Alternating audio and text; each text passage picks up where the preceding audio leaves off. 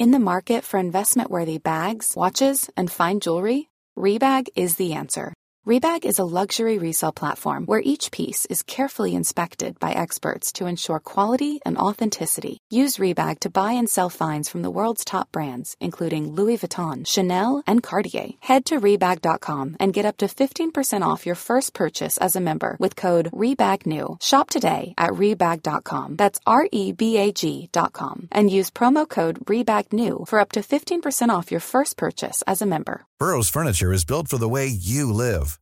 From ensuring easy assembly and disassembly to honoring highly requested new colors for their award winning seating, they always have their customers in mind. Their modular seating is made out of durable materials to last and grow with you. And with Burrow, you always get fast, free shipping. Get up to 60% off during Burrow's Memorial Day sale at burrow.com slash ACAST. That's burrow.com slash ACAST. burrow.com slash ACAST. Dans le cadre du projet Franco Patrimoine en collaboration avec le ministère de la langue française, on reçoit à nouveau euh, Olivier Anderson, euh, érudit en histoire, euh, futur prof euh, d'histoire. J'ai décidé que tu devenais un prof d'histoire, Olivier, mais de toute façon, c'est là-dedans que tu étudies présentement. En passant, les cours se passent toujours bien. On va faire un petit aparté en attendant. Oui, oui, c'est une session tranquille. J'ai une session à moins de cours que d'habitude, mais oui, ça va bien. C'est Est-ce qu'il y a plusieurs euh, euh, élèves qui sont intéressés à l'histoire euh, présentement, qui, s'en- qui se lancent dans cette avenue-là? Est-ce que, ben oui, je te dirais, il y a une bonne cohorte quand même. euh, des gens euh, qui s'intéressent à des questions euh, un peu plus l'histoire sociale. C'est ça qui est la cote ces temps-ci. là, L'histoire des Premières Nations, l'histoire des femmes, euh, l'histoire euh, des marginaux au final. Euh, ça, c'est fantastique de même là, parce que c'est justement tellement un, un domaine qui a peu été étudié.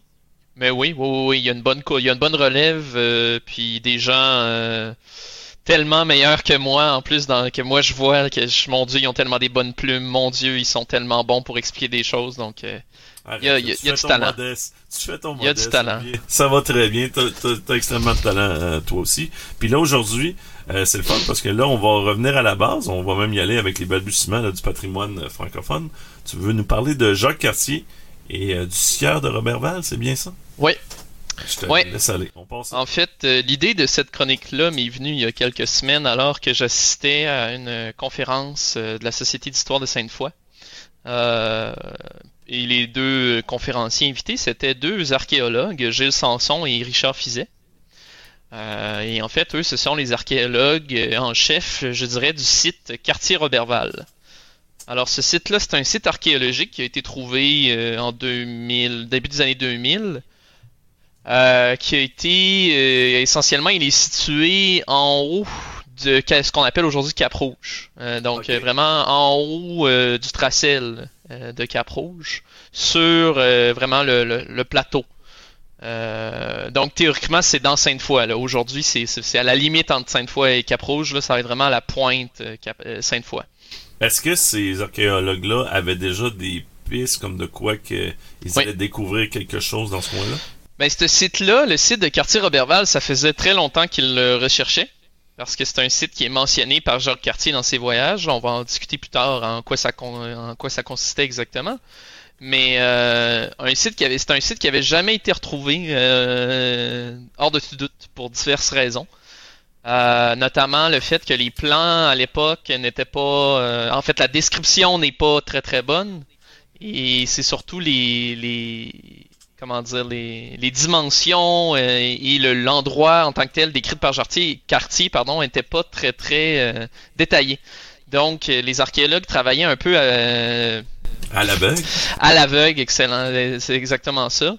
Puis c'est un peu fortuitement qu'un archéologue a décidé de, en fait, de fouiller en dehors du périmètre de sondage initialement prévu, et c'est là qu'il est tombé sur une faïence italienne. Euh, à ce moment-là, il y a plusieurs, euh, plusieurs euh, opposants à la théorie que c'est une faïence qui viendrait du site quartier Robertval, qui disent non, euh, c'est autre chose, c'est le manoir Atkinson qui était là au 19e siècle, donc ça peut pas être du 16e siècle de, l'époque de quartier Robertval. Mais finalement, ça va vraiment, la science va prévaloir et ça va vraiment être déterminé que c'est un artefact qui date de cette époque-là Et ça, ça lance une campagne de fouilles. Et ils ont fouillé une. Je crois que les archéologues disaient avoir fouillé là, même pas 25% de la surface potentielle qu'ils estiment. mais ça fait quand même que c'est un site ben, d'une importance nationale. À l'époque, c'était le gouvernement libéral qui était au pouvoir, c'était l'administration Charest. Euh, et c'était Sam Hamad, le ministre en charge de culture et de ces choses-là. Donc, ils ont, reçu du financement pour faire les fouilles. Et euh, toutefois, un des, grands enjeux, euh, c'est la mise en valeur de ce site-là, qui, selon moi-même les dires des archéologues, n'est toujours pas à la hauteur de l'importance du lieu.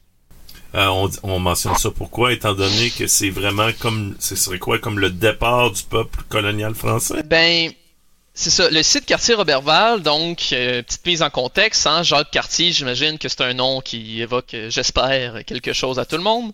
Alors, euh, c'est un explorateur français qui est crédité pour la, découverte du Canada. je vais toujours, je vais mettre un bémol là-dessus, c'est il est crédité pour la, découverte officielle du Canada parce que des, des Français, des Basques, des même des Espagnols sont déjà euh, venu ou dans le territoire de ce qu'on appelle le Canada. Même que Cartier, lors de son voyage, il va, euh, il va euh, accoster à une ville appelée Brest, qui serait sur la côte nord aujourd'hui, vraiment à l'extrême côte nord où euh, Cartier dans son dans son euh, dans ses récits de voyage raconte qu'il y a 2000 personnes. Bon, ça c'est un peu exagéré, mais il y a clairement une présence européenne antérieure à Cartier quand il voyage au Canada. C'est juste que Cartier est vraiment le premier à être un explorateur en tant que tel, mandaté par le roi à l'époque François Ier pour découvrir un territoire et faire une prise de possession. Donc c'est pour ça notamment il va planter une croix à Gaspé, euh, la fameuse croix de quartier qui euh, va concrétiser essentiellement le territoire de la, la France réclame le territoire de l'Amérique du Nord et de la Nouvelle-France. Donc Cartier va faire deux voyages, euh, un en 1534 et un deuxième en 1535 et 1536. Mais après ces deux voyages-là, il va y avoir un nouveau projet qui va se dessiner qui est vraiment un objectif euh, de colonisation, d'établissement colonial. Et ça va être le site ben, de Québec, mais un peu plus loin que ce que Champlain va choisir 60 ans plus tard, c'est-à-dire vraiment à la pointe de Sainte-Foy, en haut du Cap. Donc, c'est un établissement qui va débuter avec euh, un lot de problèmes, parce qu'à ce moment-là, euh, D'abord, à Québec, il y a un peuple autochtone qui est installé, qui sont les Iroquois de Saint-Laurent. Euh, qui, en fait, il y a le village de Stadaconé. Euh, c'est vraiment un, village iroquoien, donc ils font de l'agriculture, ils vivent là en permanence ou semi-permanence. Et c'est quand même un village euh, considérable selon les récits de l'époque. L'objectif premier de quartier pour établir une colonie, évidemment, ça va être d'entretenir des bonnes relations avec ces, ces peuples-là. Et ça sera pas toujours facile parce que lors de ses voyages, Cartier a carrément fait des kidnappings.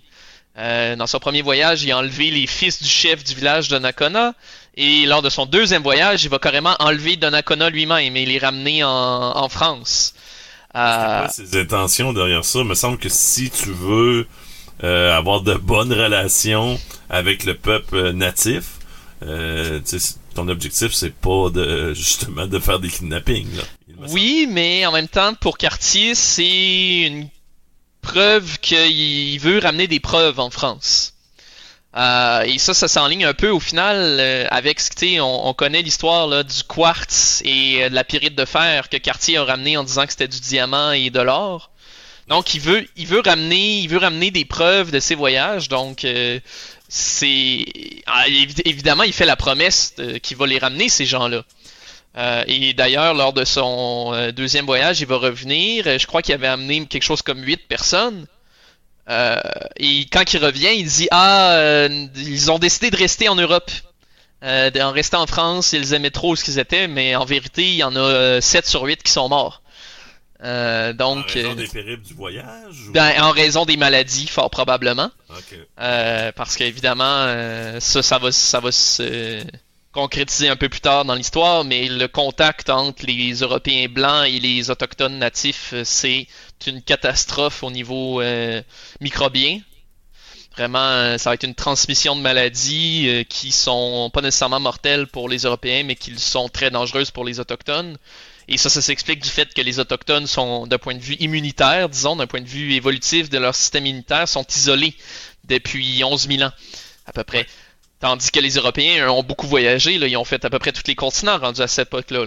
Donc, euh, d'un point de vue immunitaire, ils sont beaucoup plus euh, immunisés justement contre des maladies euh, qui peuvent potentiellement être dangereuses. L'analogie que je fais tout le temps à, des gens, à des, à des néophytes en histoire, c'est imaginez-vous que soudainement euh, des extraterrestres débarquent sur Terre euh, et introduisent une maladie. C'est à peu près le même équivalent. C'est vraiment deux mondes complètement isolés l'un de l'autre. Et puis, euh, donc c'est pour ça entre autres probablement que ces gens-là sont morts. Faut, je peux citer également probablement le euh, le changement euh, draconien dans le microbiote de ces gens-là, probablement qui ont soudainement commencé à avoir une alimentation complètement différente de ce que leurs ancêtres euh, consommaient depuis des générations. Donc ça peut paraître bête, mais de passer du maïs au blé, ça peut vraiment entraîner des grands problèmes de digestion, etc. Et donc des maladies, donc justement d'être encore plus susceptible d'être euh, moins bien protégé contre euh, toute maladie. C'est ça, affaibli. Affaibli, exactement. Donc, ça pour dire que Cartier, euh, ça va être très difficile, les relations qu'il entretient avec les Iroquois du Saint-Laurent. et ça, ça va vraiment s'accentuer, ces difficultés-là, avec l'établissement permanent. Est-ce qu'au niveau de la communication, Olivier, par contre, on arrive à bien se comprendre? Est-ce que... Parce que, bien sûr Cartier et autres euh, utilisent euh, le français de l'époque? Est-ce que les Premières Nations arrivent à assimiler un peu le français ou? Euh, C'est intéressant, ça c'est un sujet qui sort un peu de mon expertise, mais de ce que j'avais déjà entendu, ils vont engager des interprètes qui étaient en fait des pêcheurs. Donc justement les pêcheurs dont je parlais, les Basques, les Français, les Espagnols même, qui venaient, euh, que ce soit euh, sur la côte nord ou Terre-Neuve ou etc. Ils venaient, euh, ils passaient pas l'année là, mais ils faisaient sécher le poisson ou ils venaient pêcher, ils repartaient en hiver en Europe.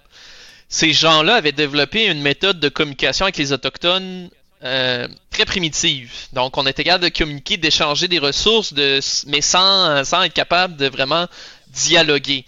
Donc, c'est sûr que c'est pas évident pour Cartier de faire valoir toutes ses intentions euh, aux autochtones qui sont de plus en plus méfiants de ces gens-là, de ces, de ces étrangers au final. Euh, et oui, c'est sûr la communication euh, du fait qu'on maîtrise très très peu les langues autochtones à ce moment-là, ça va ça, ça va vraiment être plutôt un avec l'aventure jésuite et récollet, donc vraiment au moment où on commence à avoir des missionnaires religieux qui viennent pour convertir les autochtones. Parce qu'évidemment, pour convertir quelqu'un, il faut rentrer dans un sujet un petit peu plus abstrait. La religion, c'est pas un. ça prend un langage un peu plus soutenu. Donc, ça va être surtout, je sais pas, Jean de Brébeuf, par exemple, qui a beaucoup contribué à faire des dictionnaires euh, Huron, par exemple. Il y a ça aussi, c'est que les dialectes euh, autochtones, il n'y en a pas qu'un seul, il y en a euh, plusieurs dizaines. Est-ce que le français parlé à l'époque était plus facile euh, à assimiler ou euh, euh, il est très différent du français moderne, ça c'est certain. Ça, ça, j'en suis conscient. est-ce que c'était reconnu comme une langue complexe même à l'époque? Je suis assez certain que oui. Puis c'est une langue complexe dans la mesure où c'est une langue qui fait aucunement partie de la même famille linguistique que les langues autochtones. Euh, contrairement, ça peut, ça peut être loin, là, mais tu prends l'hindou, euh, l'hindou, ça fait partie de la même famille linguistique que le français. Donc euh, c'est loin, mais il y a des racines communes. Mais les langues autochtones, c'est vraiment autre chose. C'est vraiment d'autres langues. Euh, et c'est ce qui fait que pour eux, c'est tellement étranger. Puis après, je pense que c'était beaucoup plus les Français qui allaient essayer d'apprendre les langues autochtones que l'inverse.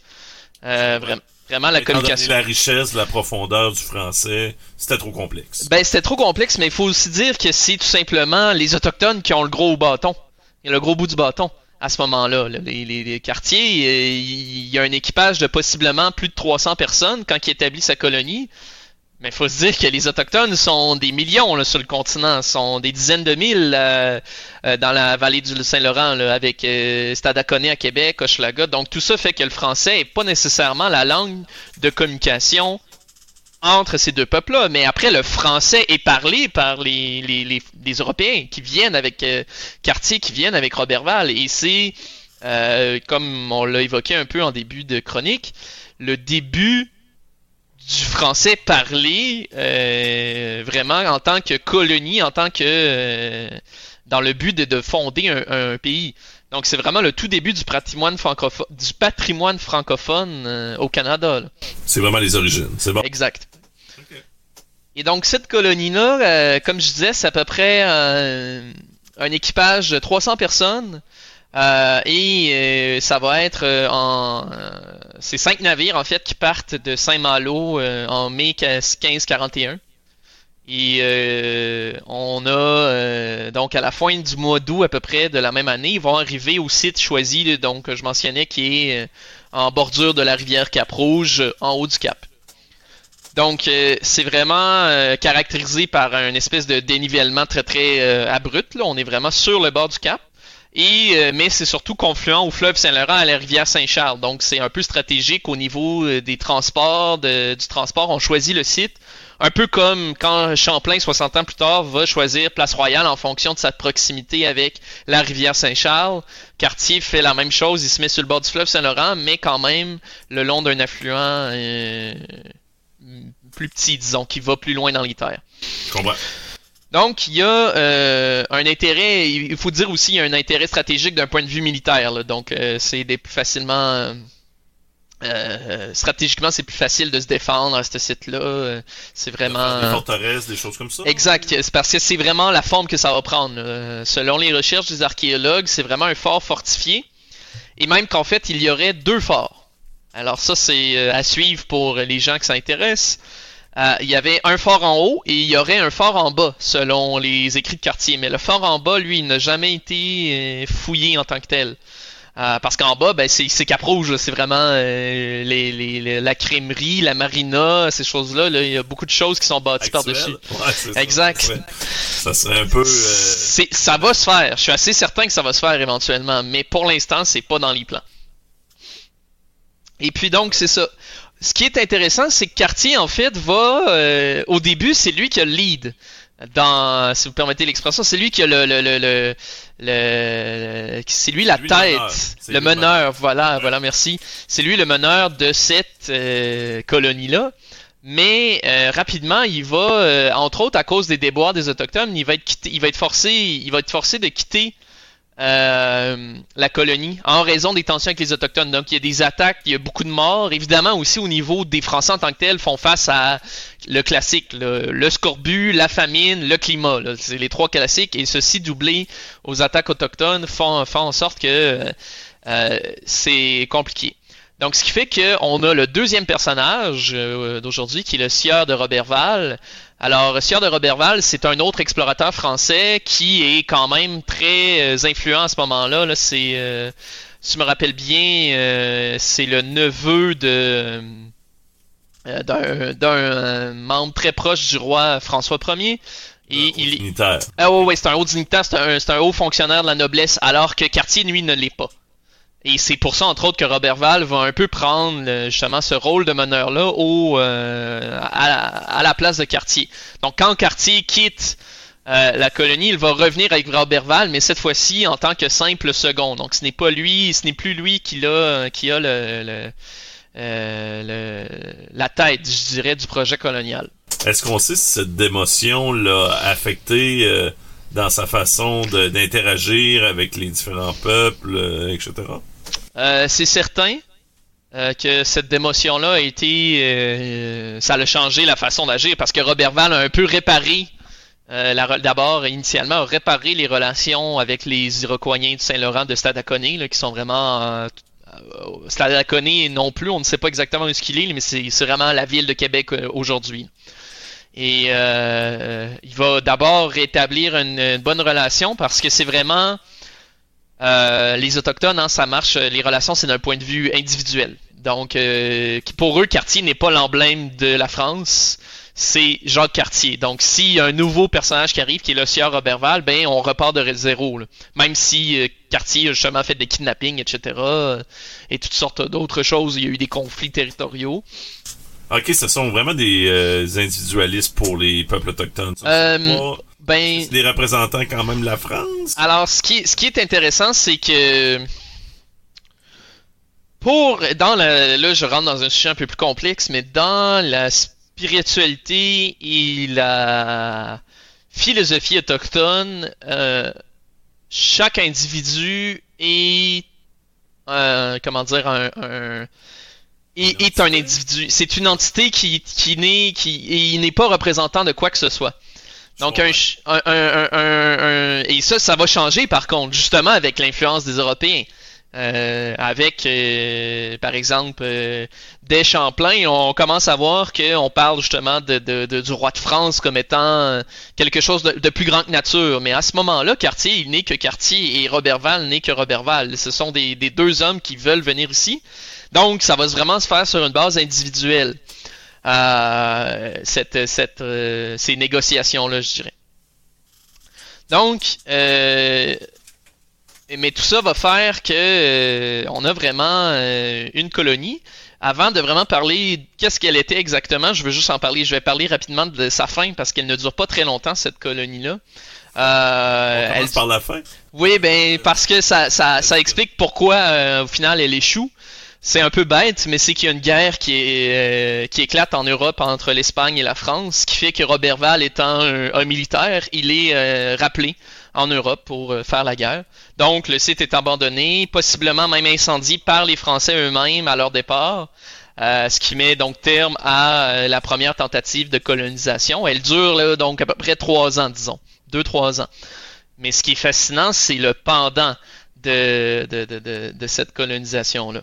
Au niveau de la culture matérielle, euh, c'est vraiment particulier parce que justement la fameuse faïence italienne dont je parlais au début, qui a, qui a mis, qui a mis, qui a été, euh, je dirais, l'instigatrice de découverte du site par les archéologues. Euh, ça, en fait, ça a démontré qu'il y avait une noblesse déjà installée en Nouvelle-France à ce moment-là. Euh, ce qui est vraiment fascinant, parce que une noblesse à proprement parler, même à l'époque de Champlain, ça va prendre beaucoup de temps. Donc, on a vraiment, même ce que les archéologues, là, M. Sanson et Fizet me disaient à la conférence, euh, je suis allé leur discuter après, c'est que c'est vraiment... Euh, euh, il y avait vraiment des quartiers, selon eux. Et eux, ce qu'ils ont fouillé, c'est le quartier noble.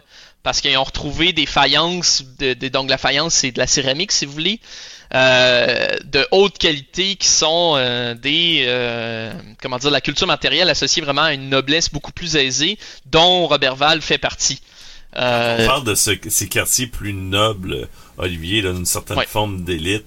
Est-ce que, est-ce que les deux archéologues avec qui tu as discuté t'ont parlé justement, est-ce qu'il y avait un niveau de langage différent, euh, même par rapport ah, au reste du peuple euh, francophone? Oui, le français parlé par le peuple et le français parlé par la noblesse est très différent. Euh, il y a même une espèce de mythe urbain, mythe histoire qui est peut-être s'il y avait des recherches additionnelles qui, qui seraient faites là-dessus, ça pourrait être prouvé, mais que l'accent du Québec correspond à l'accent et le parler de l'époque, de la noblesse. Ah oui. Tandis que à ce point-là, ça le montrait à ce temps-là. Euh, évidemment, il aurait évolué aussi, mais il, il prendrait racine là, tandis que l'accent français d'aujourd'hui découle plutôt de l'accent du peuple. Parce qu'évidemment, en France, en la noblesse, euh, ils sont à peu près toutes faites couper la tête en 1789 et and so on. Euh, c'est pas une belle finale. Là. Ben non, donc c'est ça. Donc ce français-là a un peu disparu au final euh, en France, tandis qu'ici, là, il est, il est comme resté dans cette espèce de, de, de, de de, de lieu isolé où ce que le français était en état de survivance constant. Donc, euh, euh c'était très intéressant. Hein, Olivier, on va s'arrêter certainement un court instant. Euh, au retour des messages, on va continuer, euh, bien sûr, euh, dans le cadre du projet Franco-Patrimoine, en collaboration avec le ministère de la langue française. Restez là. De retour dans le cadre du projet Franco-Patrimoine en collaboration avec le ministère de la langue française. on vous rappelle qu'on discute avec Olivier Anderson. On parle entre autres de Jacques Cartier, du sieur de Robert Val et bien sûr du premier établissement réel permanent de la francophonie, un peu les balbutiements du patrimoine francophone.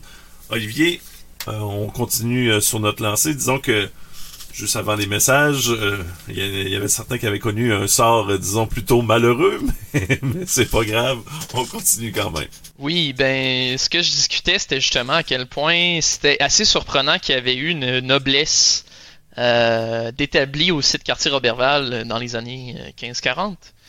Euh, et ça, ça, on le sait vraiment à travers les fouilles archéologiques qui ont été faites. Donc, je mentionnais la présence de faïences, donc de, de, de verre, pas de verre, mais de céramique décorée, mais aussi, euh, et ce qui est assez fascinant également, c'est qu'on a retrouvé beaucoup de verres vitraux et euh, autres objets en lien avec le travail du verre. Euh, faut s'imaginer là pour, pour avoir des choses en verre à, Cap, à, ben, à ce qui est Cap Rouge aujourd'hui, donc au site quartier Robertval, en 1540. Évidemment, il n'y a, pas, a pas de vitrerie en Nouvelle-France. Tout ça doit être emmené par bateau.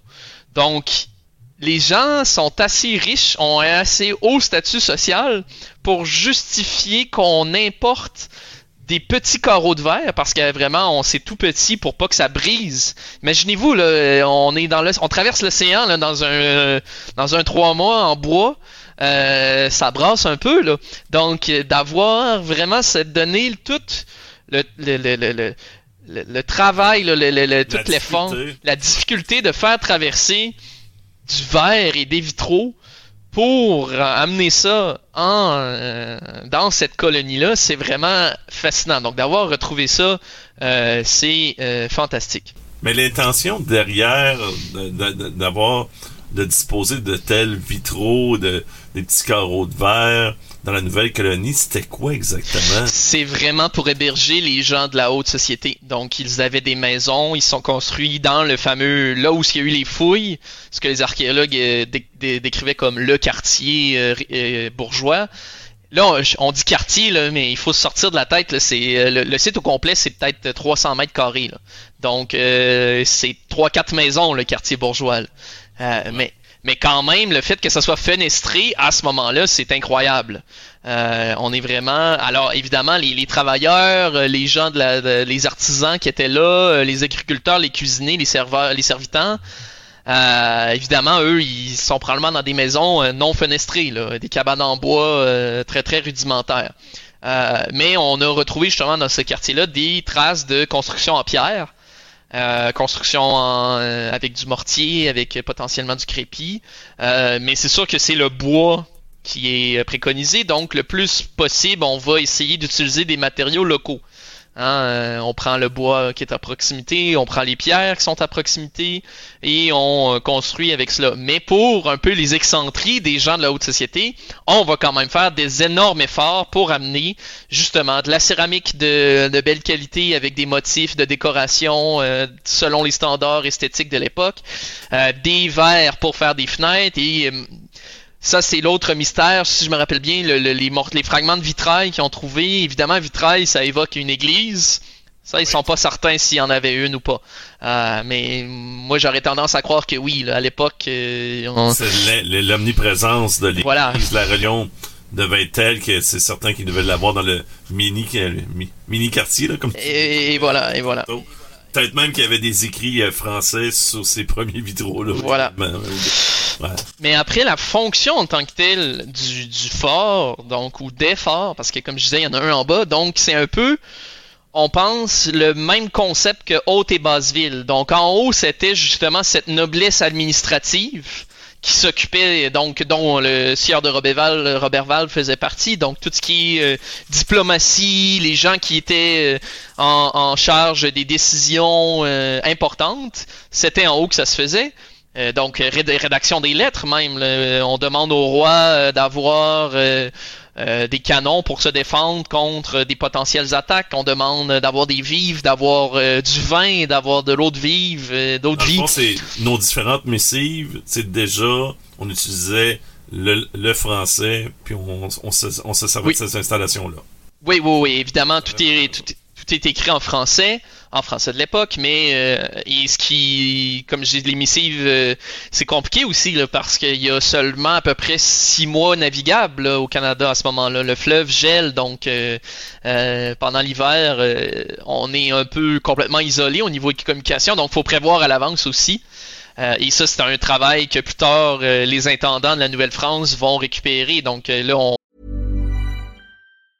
In the market for investment worthy bags, watches, and fine jewelry, Rebag is the answer. Rebag is a luxury resale platform where each piece is carefully inspected by experts to ensure quality and authenticity. Use Rebag to buy and sell finds from the world's top brands, including Louis Vuitton, Chanel, and Cartier. Head to Rebag.com to get 5% off your first purchase with code REBAGNEW. Shop today at Rebag.com. That's R E B A G.com. And use promo code REBAGNEW for 5% off your first purchase. Burrow's furniture is built for the way you live. From ensuring easy assembly and disassembly to honoring highly requested new colors for their award-winning seating, they always have their customers in mind. Their modular seating is made out of durable materials to last and grow with you. And with Burrow, you always get fast, free shipping. Get up to 60% off during Burrow's Memorial Day sale at burrow.com slash ACAST. That's burrow.com slash ACAST. burrow.com slash ACAST. On saute vraiment dans l'histoire, mais mettons Jean Talon, le premier intendant, euh, c'est un travail de fou de, vraiment euh, ré- rédiger des lettres euh, en pu finir parce qu'il faut déjà prévoir euh, ce qui va, ce qu'on va avoir besoin euh, dans six mois. Euh, donc c'est la même chose pour le site quartier Robert- Robertval. Mais après, il y a deux autres fonctions, je dirais, qui est une fonction quand même commerciale. Et ça, c'était peut-être probablement plus en lien avec la base ville, ou le, le, le phare qui était en bas du cap, qui euh, donnait sur la rivière Cap-Rouge et sur le fleuve. Donc d'un point de vue économique, c'est beaucoup plus logique d'avoir quelque chose en marge des, des voies navigables parce que c'est par là qu'on va faire le transport. Donc, euh, Olivier, je t'arrête deux secondes. Tantôt, lorsque tu parlais, euh, tu sais que c'est un effort considérable d'écrire euh, toute cette lettre, toute cette lettre-là. Euh, est-ce que, euh, dans le niveau de langage, est-ce qu'à un certain moment, on s'est dit, on pourrait peut-être utiliser un code ou des abréviations pour simplifier oh non. euh, le tout? Non? Hey, ça c'est fascinant, mais Ça, les c'est lettres. Une aberration pour que, faut, faut garder le français le plus possible. Ah non, mais c'est. Je ne souhaite pas avoir la job. euh, là, je, évidemment, je pense pas qu'on a des archives des lettres de Robert Val ou en- s'il y en a, j'en connais pas. Mais je réponds à ta question en fonction de ce que je connais des lettres des intendants. Donc pour dire là, les premiers intendants de la Nouvelle-France, c'est 1663. Euh, Jean Talon, mais euh, c'est la même logique, c'est-à-dire on est d'abord énormément dans la parure, donc, euh, toutes les lettres là, qui étaient envoyées là, commençaient par une introduction et une salutation formelle de notre locuteur. Donc, je vous salue, euh, roi, nanana, nanana, nanana, nanana. C'est pratiquement une page de, de, de flafla, comme j'aime le décrire. là. De prélude, de prélude. Donc, voilà, donc c'est...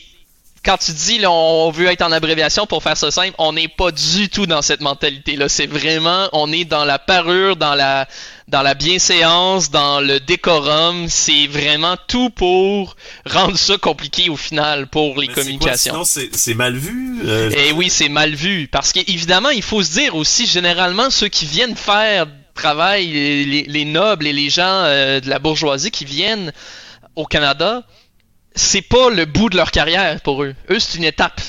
La plupart, là, ils, sont des clients euh, du roi ou des proches du roi. Quand je dis clients, là, c'est pas dans le sens euh, moderne du terme. Là. Ils achètent pas des choses du roi, c'est plus des clients dans le sens ils sont des protégés. Ils sont des gens issus de telle et telle famille qui sont des, ils font partie justement de la cour du roi, de la cour rapprochée du roi, ou de la cour rapprochée d'un tel ministre ou d'un tel personnage influent. Et donc, ils vont venir au Canada généralement pour faire leurs preuves. Et ça, euh, ceux qui, dont ce n'est pas le cas, ce sont les exceptions à la règle.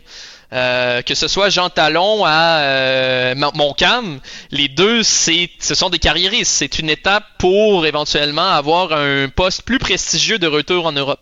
toujours euh, pour monter dans la hiérarchie. Voilà, donc, donc justement de garder cette, euh, cette espèce de décorum-là, de noblesse, c'est hyper important pour, euh, pour l'époque. Ok, je comprends. Désolé. Non, non, c'est une super bonne question.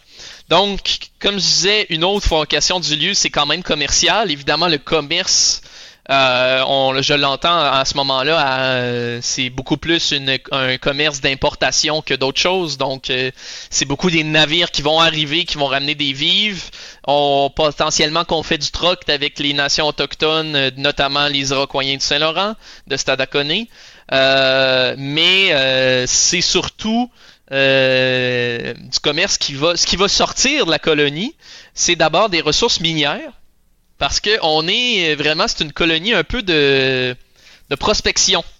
Euh, donc on cherche des richesses minières. On est, dans cette logique-là de trouver de l'or, de trouver des diamants, de trouver euh, l'Eldorado qui au Canada va prendre. Euh, en fait, c'est ça, ce qui, ce qui incite beaucoup Cartier à établir une colonie. Euh, dans la vallée laurentienne, c'est que Hochelaga lui avait parlé, donc Hochelaga, je rappelle, c'est euh, pardon, euh, Donnacona lui avait parlé d'un euh, d'un royaume très très riche, possédant d'énormes richesses, le royaume de Saguenay. Et donc Cartier va, va chercher ce royaume-là, il va jamais le trouver, mais tu sais, Bon, Saguenay, on sait aujourd'hui que c'est pas nécessairement un lieu qui, euh, regorge d'or et de diamants tel que Cartier l'avait imaginé. Mais vraiment, quand on regarde une carte de Cartier, il s'imagine, euh, il dessine une espèce de château, une espèce de pyramide qui, ressemble, qui ressemble un peu à l'Eldorado euh, au nord de Québec, là où Donnacona lui disait que Saguenay était. Donc, en, passant, je veux saluer tous les gens du Saguenay. Là. Ben oui. C'est vraiment, c'est pas. Euh, ben non, c'est pas péjoratif, c'est juste un peu amusant parce que on, on, on sait que c'est pas, c'est pas le cas, c'est pas la réalité. Encore que... une fois, c'est un problème de communication. Si on avait utilisé les mots adéquats, voilà. ça serait voilà. arrivé. Ah, c'est pas impossible aussi que c'était pas que les autochtones racontaient n'importe quoi, que tout simplement ça s'est perdu dans, dans le, la translation, dans la tra... dans la traduction plutôt euh, de, de, entre les autochtones et les, les, les les, premiers les, les, premiers, les premiers arrivants et les Français, disons. Puis euh, ce qui est aussi hum, intéressant, c'est que ça aussi, cette, ce rôle de prospection-là s'est manifesté d'un point de vue archéologique.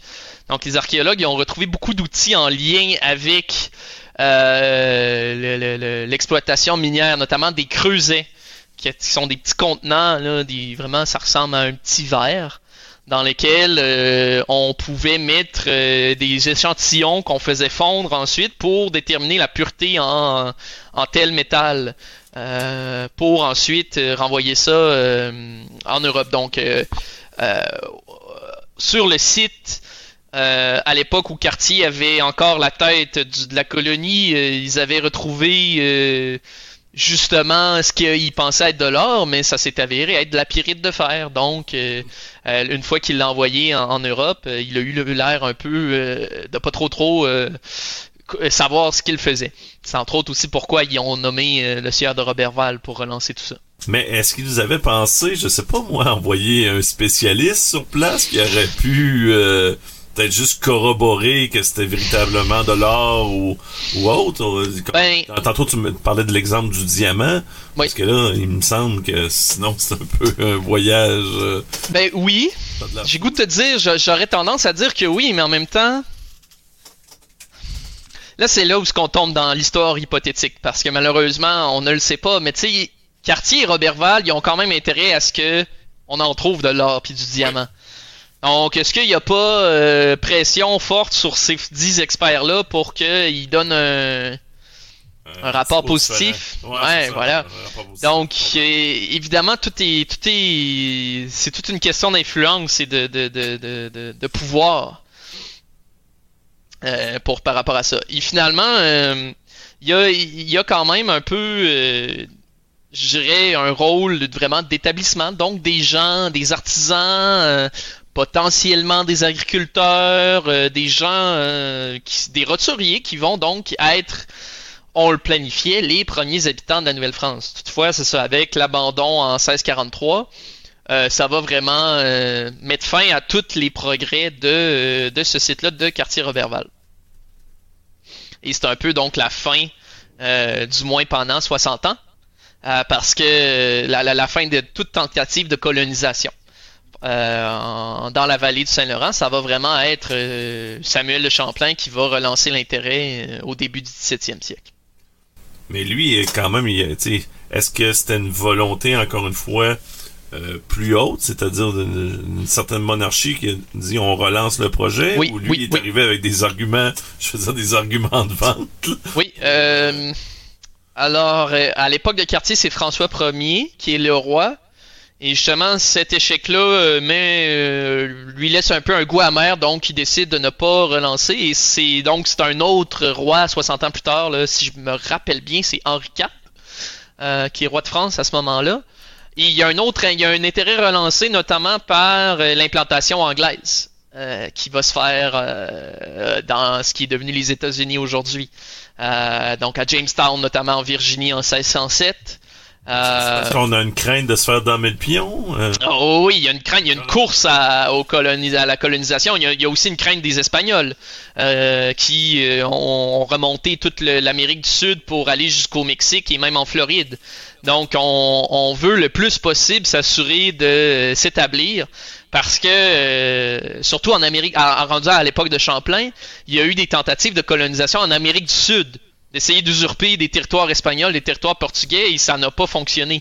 Euh, D'ailleurs, c'est là que Champlain euh, se forme un peu. Il, fait partie de ces tentatives-là, mais pas en tant que meneur, en tant que simple euh, cartographe.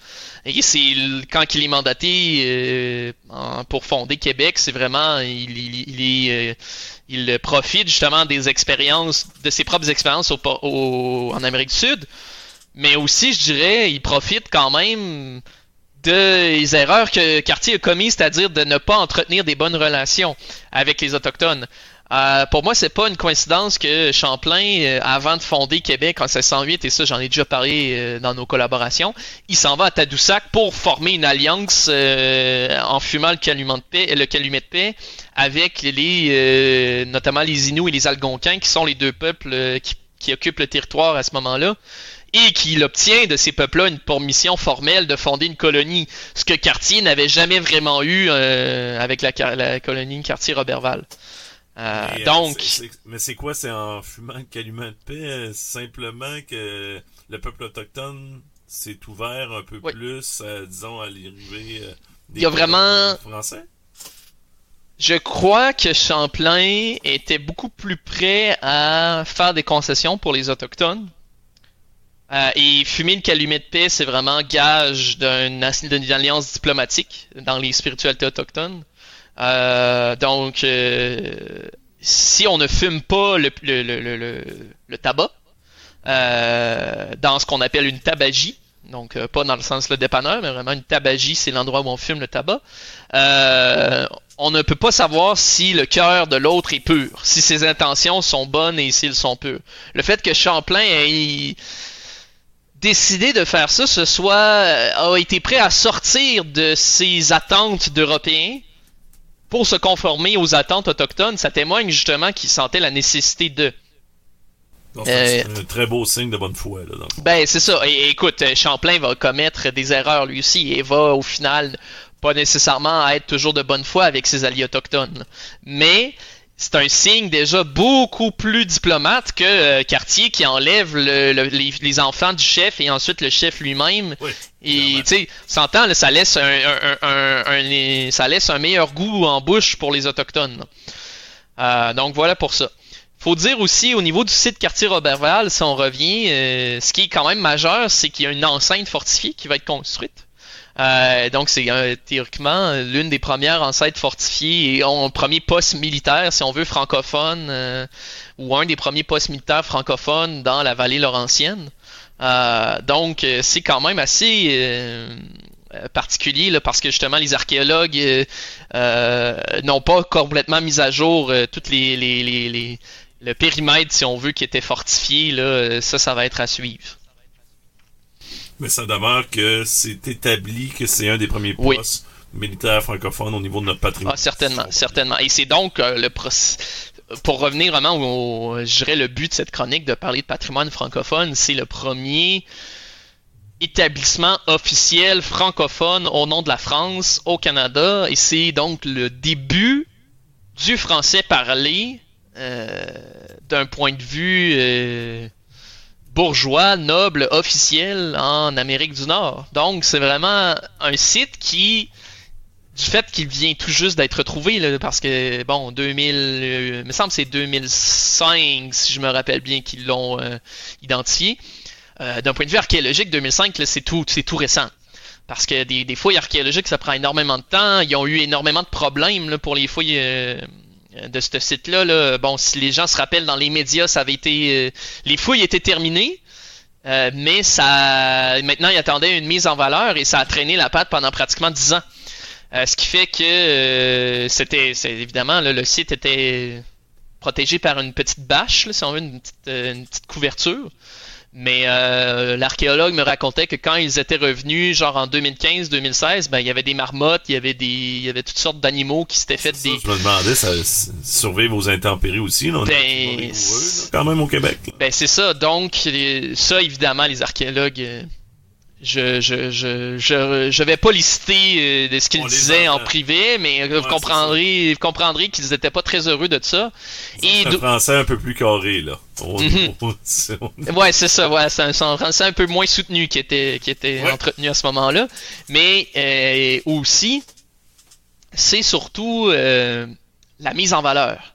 Euh, qui n'est pas à la hauteur, selon eux, de, du site en tant que tel. Donc, en ce moment, c'est une passerelle avec quelques panneaux et euh, des guides.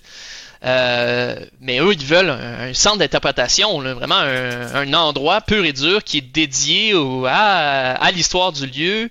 Et même potentiellement, ils parlaient de, écoute, pourquoi pas une reconstitution partielle. Une, eux, ils rêvaient évidemment, là, mais c'est pour eux, c'est un site majeur. Et heureusement, ils viennent d'avoir une chaire euh, universitaire, là, Monsieur Fizet, euh, et dont il est directeur, donc pour justement financer une recherche additionnelle. Donc c'est un site aussi qui va avoir, qui va avoir du nouveau dans les prochaines années à cet endroit-là d'un point de vue de mise en valeur. Ça pourrait ressembler à quoi comme mise en valeur, euh, Écoute, je le sais pas. Je leur ai demandé, eux, ils... On est dans la pure hypothétique parce que. Ouais, c'est ça. Euh, euh, tu sais, j'ai le goût de dire, euh, je pense que n'importe quel historien, n'importe quel archéologue n'a pas le goût de créer un Walt Disney historique. Donc, un, espèce de Val Jalbert. J'adore Val Jalbert, by the way. J'adore cet endroit-là là, dans la. Faisons attention à nos régions du Québec. Ouais, mais, mais donc, Val Jalbert, tu sais, c'est très, très touristique. c'est très, très, c'est scripté un peu, etc. Donc, je pense pas nécessairement que c'est ça qu'ils veulent. Euh, eux, ils me parlent. Parce que, parce que eux, leurs appréhensions, c'est quoi? C'est que ça soit, tu sais, qu'on on explique mal aux gens. Ben, déjà, oui. oui. Déjà, ce qui me parlait, c'est que ça soit dans les manuels scolaires, parce que selon, euh, là, j'ai pas vérifié moi-même, mais il disait qu'on en parlait très peu ou pas du tout à l'école. Euh, de, on parle de Jacques Cartier comme le découvreur de l'Amérique, du Canada plutôt, ce qui est d'ailleurs un peu absurde, parce que pour découvrir quelque chose, faut être le premier. Puis il y a des humains qui sont là depuis 11 000 ans. Fait que c'est un peu, euh, c'est un peu étrange comme, comme, comme qu'on met concept. Comme, conceptuellement on, on met beaucoup beaucoup l'accent sur le fait que c'est Cartier qui a découvert le Canada et qu'au final on parle pas ou presque pas au final de sa vraie contribution qui a été de euh, d'organiser la première tentative de colonisation euh, dans ce dit Canada-là, sa première tentative française. en euh, plus, lorsque, comme tu le mentionnais tantôt, ça permet aussi d'établir, c'était peut-être que c'était surtout réservé aux gens plus nobles, mais d'avoir une certaine forme de langage français propre à mhm. nous, qui mhm. en plus de ce que je comprends, s'est perpétué dans le temps, puis qu'on mhm. retrouve un peu encore aujourd'hui, ce, qui est très intéressant. Mais c'est sûr, ça c'est sûr qu'au Québec, on a, euh, puis on en avait déjà discuté toi et moi, mais on a tellement des expressions qui sont moyenâgeuses parfois. C'est vraiment euh, euh, tu dis ça en France, puis ils ont l'impression que tu sors, tu sais, un, breuvage, par exemple, c'est l'exemple que je donne tout le temps, c'est comme une potion magique. C'est un, ouh, on fait de l'alchimie. Euh, donc eux, ils vont dire une boisson. C'est un excellent exemple, mais c'est, mais c'est quoi pour eux C'est quoi C'est un terme qui n'existe pas euh? Ben qui, oui, qui existe, mais qui est du vieux français justement. Donc eux, ils vont dire boisson. nous, on va dire soulier. Eux, ils vont dire basket ou chaussure. Euh, donc un soulier pour eux c'est un espèce de truc en bois là, tu sais, c'est ça c'est un soulier. Mais quand tu arrives au Québec, c'est comme si c'était resté figé dans le temps. C'est ça. C'est un terme qui a disparu du langage parlé en Europe et qui au Québec est encore d'actualité. Et pour nous, ben un soulier c'est passé de cette chose en bois là à un, espadrille, à un, à un Nike, à un peu importe là, à les souliers qu'on porte aujourd'hui là. Les différentes marques, ça change absolument rien. C'est ça. C'est quand même drôle qu'il y ait différents termes. En as-tu un autre? J'aime trop ça. Euh, attends un peu. Je, là, je, je, je, sais que je te prends un peu au dépourvu là, mais. Euh... Vite de même là. Euh... Hmm, breuvage soulier, c'était mes deux meilleurs exemples. Un bas, un bas, je pense pas qu'ils disent ça. Eux, c'est une chaussette. Euh, un bas pour eux, c'est comme un collant. C'est comme un. Un bas, justement. Tu sais, à l'époque, les, les, les, hommes portaient des collants. Là, donc, nous, c'est resté un bas. C'est devenu ce qu'on met dans les pieds. Mais pour eux, c'est vraiment. nous, on l'a comme fait évaluer les termes. Exact. Notre patrimoine francophone à nous. Tandis que eux, tout est resté figé dans le temps. Ben, c'est ça. C'est des mots qui ne sont qui vont comprendre, mais qui pour eux, on a, on a l'impression un peu, qu'ils ont l'impression qu'on on est tout droit sorti du 17e siècle. Euh, ont lu, je sais pas, moi, ils ont lu euh, euh, Voltaire, ils ont lu Jean-Jacques Rousseau, ils ont lu des, des, des, des écrivains de, de, de, du 18e, 17e siècle. Euh, là, c'est des termes qu'ils vont, qui vont connaître à cause de ça, mais que jamais, jamais de la vie ils diraient aujourd'hui. Et que, ben, au Québec, ces termes-là, pour une raison ou une autre, sont restés à la mode. Mais encore là, euh, est-ce que c'est mieux, tu sais, je pense que c'est mieux qu'on ait fait évoluer ces termes-là qu'on utilise plusieurs anglicismes. Oui, oui, ben c'est sûr. Par exemple, je suis en basket, moi, c'est l'exemple que je donne. C'est comme une, c'est pas une bonne euh, évolution à mon avis. Mais après, euh, qu'ils disent boisson plutôt que breuvage, ça, tu vois, c'est juste une évolution. C'est, c'est, c'est juste deux, deux mots différents qui veulent dire la même chose, mais il y en a un qui est plus ancien souliers, chaussures, c'est le même concept. Euh, mais euh, donc c'est ça. Tout ça pour dire que euh, si on revient à ce qu'on disait, le site quartier Robertval. Désolé, on s'est écarté. On a fait une petite tangente, mais c'est parfait. Ah ça arrive, des, petites parenthèses. Le, site quartier Roberval, c'est vraiment le tout début de ce français parlé là en ben, au Québec, à ce qu'on appelle aujourd'hui le Québec, dans la vallée laurentienne. Et évidemment, c'est un français qui devait être très, très diversifié, justement à cause de cette diversité de classes et de régions d'origine euh, des, colons, si on veut. Parce que euh, là où, euh, à l'époque de Champlain, c'est beaucoup des gens de Normandie, de Bretagne, etc. Là, on a un peu de tout, de ce que je lisais. On, retrouve des traces de potentiellement de Basques, de oui, de Bretons, oui, de Normands, mais aussi des gens de, ben, de Paris, des gens de la haute société, justement, euh, de la noblesse. Donc, euh, c'est vraiment un, français qui est très diversifié et qui va, au final, qui va euh, se concrétiser en devenant vraiment parce que le français qui est parlé au Canada devient rapidement au là on arrive on va plus loin à l'époque vraiment de la Nouvelle-France quand Québec et Montréal et Trois-Rivières sont des villes ben on a un français à proprement parler canadien-français, pas français. Donc ça, c'est, il y en a plein là, des témoignages de, euh, par exemple, des nobles français comme Montcalm qui vont arriver et qui vont euh, être outrés du français tellement différent de celui qu'il parle parce qu'il y a un français qui est aussi très mélangé avec les langues autochtones, avec les prononciations, les accents. Euh, donc tout ça fait que c'est une espèce de mélange fascinant qui va donner le français parlé pas nécessairement, c'est pas, il faut pas donner que la contribution à ça, évidemment. Je pense que le français qu'on parle aujourd'hui au Québec est euh, très très euh, imprégné de l'anglais. Euh, donc notre façon de s'exprimer au Québec est intrinsèquement liée à notre passé britannique, c'est indéniable. Mais il y a quand même aussi des différences dès cette époque-là. Eh, est-ce que tu as mentionné mon camp, puis là tu disais qu'il était d'une certaine manière outré du français qu'il entendait une fois à son arrivée. Mais en même temps, est-ce qu'on sait ce qu'il a fait pour changer la donne? Est-ce qu'il a... Est-ce qu'on a commencé à, redonner euh, une certaine forme de, je sais pas moi, des cours de français? Non, non. On atteint un certain niveau de langage? Non, pas du tout. Ben, c'était vraiment... Euh, mon cam, là, il a pas été là très longtemps non plus. Là. C'est, il, est, là pour la guerre de 7 ans, essentiellement. Puis, euh, mais c'est surtout c'est pas un mauvais français, c'est que c'est un mauvais, c'est un français différent auquel euh, mon cam est habitué. En fait, ce qui va dans le cas de mon cam, c'est vraiment euh, toutes toutes ces critiques par rapport à la, nation canadienne française se résument en un point. ils sont trop comme les autochtones. C'est vraiment toutes ces critiques sont autour de ça. évidemment, ils n'utilisent pas le terme autochtone. Je n'utiliserai pas ce terme-là, mais les gens peuvent savoir à quoi je fais référence. Donc, les Canadiens français, en fait, je crois que c'est euh, Marie de l'Incarnation qui a déjà dit, et là je paraphrase encore une fois pour pas utiliser les thèmes péjoratifs de l'époque, mais euh, il est plus facile de faire d'un autochtone, euh, d'un français un autochtone qu'un autochtone un français. Donc c'est beaucoup plus facile, c'est beaucoup la vie autochtone est beaucoup plus attrayante pour les, les Français qui arrivent au Canada que l'inverse. Donc, et ça, c'est révélateur peut-être d'un certain sentiment, d'une nécessité de d'aventure, etc. Ah, en même temps, ça prend une certaine récompense à l'arrivée, là. Ben, c'est ça. Ça reste que c'est tout qu'un périple exact. Euh, de se rendre. Ah, on, on va s'arrêter, Olivier. Euh, bien sûr, on est dans le cadre du projet Franco Patrimoine en collaboration avec le ministère de la langue française. Au retour, la conclusion. De retour dans le cadre du projet Franco Patrimoine en collaboration avec le ministère de la langue française, on discute avec euh, Olivier Anderson. Encore une fois, on a parlé des balbutiements euh, du patrimoine francophone même. Euh, on s'est étalé beaucoup. On a appris plusieurs choses.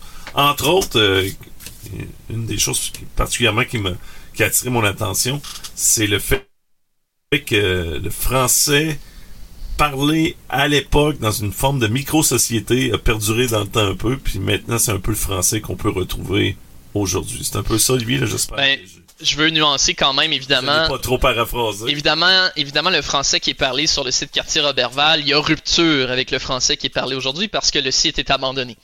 Euh, donc, mais le français qui est parlé est quand même le produit de la même société, si on veut, à 60 ans d'écart, qui va être la société, la société fondatrice du, euh, du Québec et du Canada tel qu'on l'entend à l'époque, c'est-à-dire la vallée laurentienne.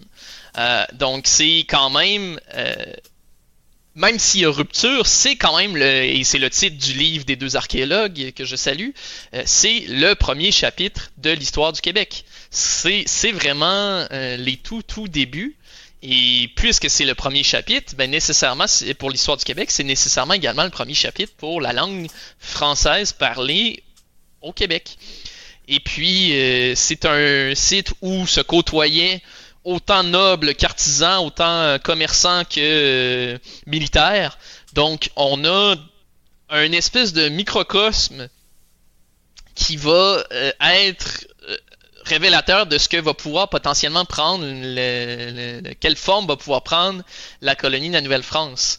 Euh, là où ça va différer, c'est qu'on est encore dans un moment très embryonnaire de la colonisation, donc il n'y a, pas, euh, a pas exploitation des terres en tant que telles, il n'y a pas des grandes seigneuries défrichées, le fameux euh, concept de seigneur colonisateur, où ce qu'on va sur des générations labourer la terre, défricher pour finalement profiter de ce dur labeur-là pratiquement 100 ans plus tard on est encore à une époque où le but principal, c'est de trouver des ressources naturelles, c'est de trouver des richesses, de faire potentiellement du commerce et potentiellement après faire vraiment du peuplement. Mais euh, ça n'en reste pas moins que c'est le, l'étincelle, ou plutôt, en fait, j'ai même goût de dire, ça va être un peu l'échec qui, que c'est la, colonie quartier Roberval qui va ensuite dicter l'action coloniale euh, de la France au XVIIe siècle, c'est-à-dire on va orienter peut-être vers d'autres choses. Euh, évidemment, euh, on n'apprend pas de nos erreurs hein. dans la vie, comme aujourd'hui. vous regardez l'actualité, on n'apprend pas de nos erreurs, les humains. Mais petit à petit, on peut changer des méthodes, on peut essayer d'éviter de répéter les erreurs du passé on tente de s'améliorer, exact. Tranquillement, pas vite. Voilà. Pas vite. je vous remercie encore, euh, Olivier. Oh, j'ai passé vous voix. je te remercie encore, Olivier. Euh, au plaisir de se reparler. C'est toujours intéressant. Euh, si jamais des gens euh, veulent justement euh, peut-être approfondir certaines connaissances, est-ce qu'on peut te voir à certains endroits? Oui, oui. Euh, moi, vous pouvez me trouver habituellement si les gens connaissent le réseau des maisons du patrimoine. Moi, je travaille à temps partiel, mais je travaille quand même pas mal dans le réseau des maisons du patrimoine. Moi, je travaille pour les quatre dans l'arrondissement Sainte-Foy-Sillery-Cap-Rouge, c'est-à-dire la maison des Jésuites de Sillery, la Villa Bagatelle, la Maison Amile Bruno ainsi que le Centre d'interprétation historique de Sainte-Foy. Euh, si les gens veulent venir euh, sur les fins de semaine, c'est souvent moi qui est là en poste dans une de ces quatre-là. Mais sinon, euh, s'il y a des gens qui veulent, euh, je sais pas, me contacter euh, par Facebook, euh, ça me dérange pas. Là, vous pouvez m'écrire euh, s'ils ont des questions. Euh, je vous garantis pas que je vais vous faire un retour, mais si ça m'intéresse, évidemment, euh, euh, on peut voir ce qu'on peut faire. Puis euh, après, qui sait, peut-être allez-vous me voir prochainement dans une école, selon Laurent? Ouais, J'en suis convaincu. De toute façon, nous, on se reparlera assurément dans le cadre de certain. mon émission également. On remercie encore une fois le ministère de la langue française, bien sûr, dans le cadre du projet Franco-Patrimoine. On s'arrête, on se reparle une autre fois. Merci Olivier. Merci. Mom deserves the best, and there's no better place to shop for Mother's Day than Whole Foods Market. They're your destination for unbeatable savings, from premium gifts to show-stopping flowers and irresistible desserts. Start by saving 33% with Prime on all body care and candles. Then get a 15-stem bunch of tulips for just $9.99 each with Prime. Round out Mom's menu with festive rosé, irresistible berry chantilly cake, and more special treats. Come celebrate Mother's Day at Whole Foods Market. Planning for your next trip? Elevate your travel style with Quince. Quince has all the jet setting essentials you'll want for your next getaway, like European linen, premium luggage options, buttery soft Italian leather bags, and so much more. And is all priced at 50 to 80% less than similar brands. Plus, Quince only works with factories that use safe and ethical manufacturing practices. Pack your bags with high-quality essentials you'll be wearing for vacations to come with Quince. Go to quince.com slash pack for free shipping and 365-day returns.